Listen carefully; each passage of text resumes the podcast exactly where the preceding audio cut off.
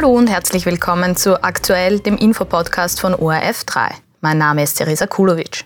Die Spekulationen um einen vorgezogenen Termin für die Nationalratswahl reißen nicht ab. Seitens der ÖVP wolle man sich daran aber nicht beteiligen, so eine Stellungnahme am Dienstag. Aber wie wahrscheinlich ist ein vorgezogener Wahltermin tatsächlich und welcher Partei würde das in die Karten spielen? Das habe ich heute mit der Politikwissenschaftlerin Katrin Praprotnik besprochen. Zurzeit gibt es ja eben diese Gerüchte um vorgezogene Neuwahlen, weil die ÖVP besorgt sei, dass die schlechte Stimmung von der EU-Wahl beziehungsweise sollte es einen großen Prozentabfall geben, dass sich die auch mitzieht bis zur Nationalratswahl. Wie, für, wie realistisch halten Sie denn so vorgezogene Wahlen? Ich rechne derzeit eigentlich nicht mit vorgezogenen Neuwahlen. Ich glaube, was wir gerade erleben, sind strategische Diskussionen, die gerade in den Regierungsparteien stattfinden, eben mit dieser Frage, bringt es uns etwas, wenn wir den Wahltermin vorziehen. Das ist natürlich möglich. Der Nationalrat kann mit einem einfachen Gesetzesbeschluss, sprich es braucht eine Mehrheit im Nationalrat, die vorzeitige Auflösung beschließen. Und da kann man natürlich jetzt im Vorfeld diskutieren, bringt es etwas, wenn man früher wählt, ja oder nein. Ich denke, aus Regierungsparteiensicht müsste die Antwort Nein heißen. Die Stimmung ist ja auch jetzt schon bereits sehr ungünstig für die Regierungsparteien. Da macht es dann, glaube ich, nicht mehr so viel Unterschied, hier auch noch das EU-Wahlergebnis sozusagen mitzunehmen. Und ich glaube, was man in dieser ganzen Debatte nicht vergessen darf, auch wenn jetzt der Nationalrat diese vorgezogene Neuwahl beschließt und sich selbst auflöst, dann bleibt der Nationalrat ja noch voll arbeitsfähig bis zur konstituierenden Sitzung des neu gewählten Nationalrates. Das heißt, wir hätten hier dann eine Phase des freien Spiels der Kräfte, wo wir dann ganz unterschiedliche Beschlüsse, ganz unterschiedliche Mehrheiten sehen würden. Und das natürlich auch wieder zu Lasten, sprich Rücknahmen von derzeitigen Beschlüssen gehen, die eben auf eine Mehrheit von ÖVP und Grünen zurückgegangen sind. Wem würde das denn was bringen, wenn man die Wahl vorziehen würde, wenn ich sie richtig interpretiere, der FPÖ? Die FPÖ steht derzeit und wahrscheinlich auch im Herbst sehr gut da. Einerseits, weil die internen Reihen geschlossen sind. Das war ja in der Vergangenheit auch nicht immer so. Da gab es sehr viel internen Zwist auch, auch um die Frage nach der möglichen Doppelspitze mit, Ho mit Hofer und Kickel. Das ist jetzt in der aktuellen Situation kein Thema mehr. Die Partei steht geschlossen hinter Herbert Kickel und die Stimmungslage im Land, die auch immer noch sehr schlecht ist und von der krisenhaften Situation der letzten Jahre geprägt ist, spielt auch noch der FPÖ als Oppositionspartei in die Hände. Und das ist auch ein Zusammenhang, den wir bei den letzten Landtagswahlen beispielsweise immer wieder beobachten konnten, dass also jene Menschen, die unzufrieden sind, eher geneigt sind, Oppositionsparteien die Stimme zu geben als Parteien der Regierung. Und ich denke, auch in diesem Gemengenlage ist eben die Situation aus Sicht der Regierungsparteien Parteien ÖVP und Grüne keine strategisch gute, früher zu wählen. Die FPÖ, die ist in einem Umfragehoch, in einem Allzeithoch, ist eigentlich seit Monaten auf Platz 1 der Umfrage. Gleichzeitig ist es aber auch so, wenn wir uns anhören, Herbert Kickel war beispielsweise auch erst in der Zeit im Bild 2, es hat jetzt auch das Neujahrstreffen der FPÖ am Wochenende gegeben in der Steiermark.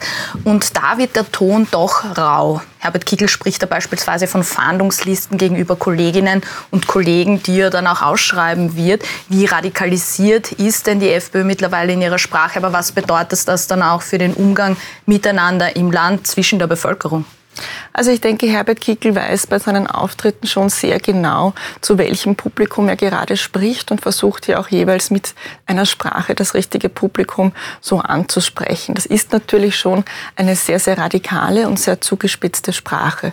Was ihm dadurch allerdings gelingt, ist ein großes mediales Interesse auf sich zu ziehen und das ist eine sehr, sehr harte Währung in Wahlkämpfen und auch in Vorwahlkampfzeiten. Es geht vor allem darum, Aufmerksamkeit bei der Bevölkerung zu erreichen und mit diesem Kurs, den Herbert Kickl hier gerade fährt, gelingt ihm auch genau das. Herbert Kickl ist, wir haben es eben gerade auch schon besprochen, auf einem Umfrage hoch derzeit, wenn wir jetzt wählen würden, würde er Platz 1 stellen. Und da stellt sich aber dann natürlich auch die Frage, würde ein Bundespräsident van der Bellen einen Bundeskanzler Kickl oder generell eine Regierungsbeteiligung der FPÖ mit Herbert Kickl überhaupt angeloben? Da heißt es beispielsweise auch aus FPÖ-Kreisen, gestern Abend erst im Report hat es dazu eine Geschichte gegeben, da war FPÖ-Berater Heimo Leposchitz zu Gast und der hat gesagt, sollte Kickl bei den Regierungsverhandlungen dann nach der Wahl ausgezogen angetriebelt werden. Wenn es um einen Posten geht oder auch die gesamte FPÖ, dann würde es krachen. Glauben Sie das auch? Was bedeutet das dann fürs Land? Sollte es krachen? Also das wäre schon eine sehr, sehr ungewöhnliche Situation, wenn nicht der Parteiobmann der stimmenstärksten Fraktion nach einer Nationalratswahl auch mit dem Regierungsbildungsbe mit dem Regierungsbildungsauftrag vom Bundespräsidenten beauftragt werden würde. Freilich ist der Bundespräsident hier sehr, sehr frei.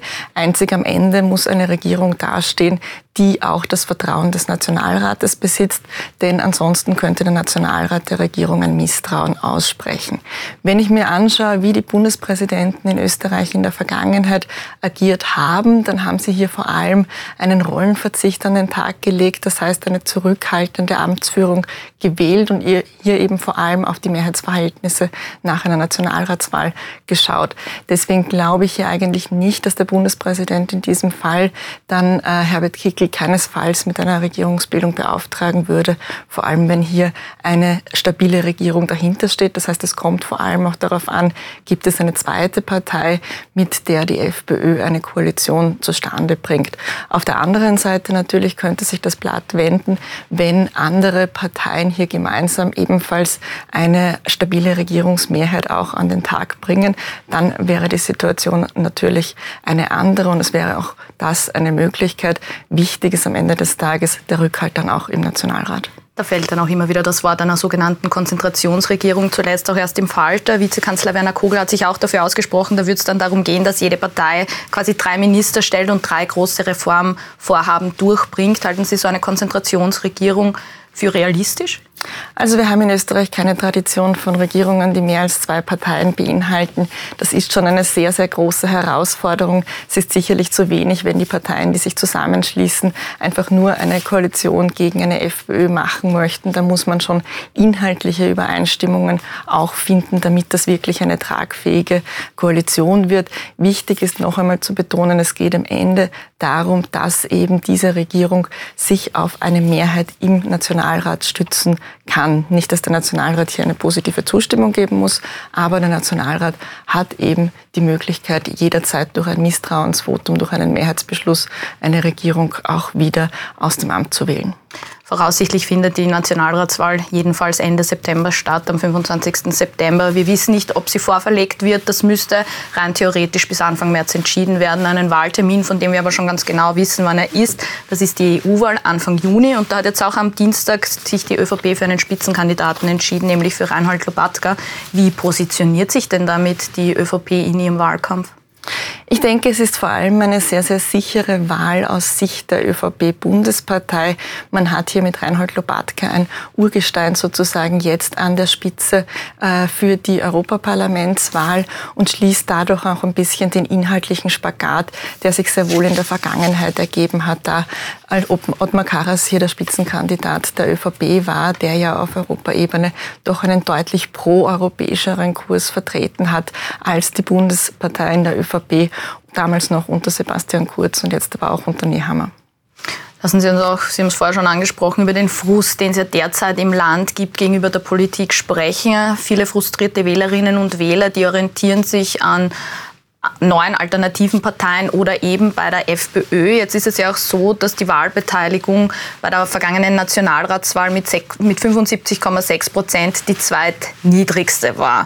1949 hatten wir noch knapp 97 Prozent Wahlbeteiligung. Und wenn wir uns auch dann eben diesen derzeitigen Frust ansehen auf die Politik, ist dann davon auszugehen, dass dieses Mal noch weniger Leute zur Wahl gehen werden. Und wie problematisch ist das dann auch für die Demokratie?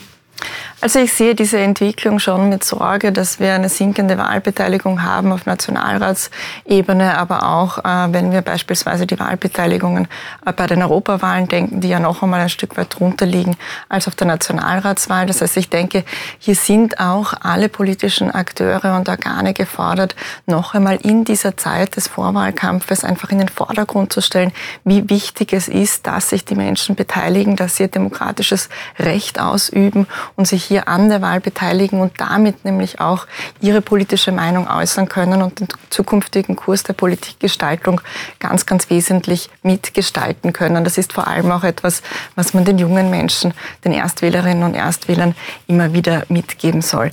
Ein bisschen optimistisch stimmt mich doch auch, dass wir auch in der Vergangenheit gesehen haben, wenn es Wahlen gibt in einem Jahr, dass da ein bisschen ein Zauber auch daran hängt und dass auch die Demokratiezufriedenheit ein bisschen einen Boost bekommt nach Wahlen, weil man eben sieht, aha, ja, die Demokratie funktioniert, hier finden Wahlen statt, hier kann ich mitbestimmen. Da ein kleiner Optimismus, aber dann noch ganz kurz vielleicht zum Abschluss wirklich um bitte um kurze Antwort. Äh, die EU-Wahl, Sie haben es gerade selbst auch gesagt, hat ja eine noch geringere Wahlbeteiligung als die Nationalratswahl. 2019 war es mit knapp 60 Prozent die zweithöchste, ist aber trotzdem relativ wenig. 40 Prozent waren gar nicht wählen. Wieso hat man dann, obwohl verhältnismäßig so wenig Leute zur Wahl gehen, trotzdem so Angst vor dem Ergebnis, das sich dann mitziehen könnte? Es geht um die Debatten danach. Also es sind EU-Wahlen ja auch immer noch aus der Sicht der Politikwissenschaft als Wahlen zweiter Ordnung eingestuft mit etwas geringerem Interesse. Das heißt, auch rund um eine EU-Wahl geht es ganz häufig um nationale Themen und auch im Nachklang, auch weil es eben eine bundesweite Wahl ist, werden vor allem die Auswirkungen auf die Bundespolitik und dann eben in unserem Fall jetzt auf die Nationalratswahlen öffentlich intensiv diskutiert werden. Damit sage ich vielen Dank, Frau Dr. Propotnik, für Ihre Zeit und Ihre Expertise. Sehr gerne.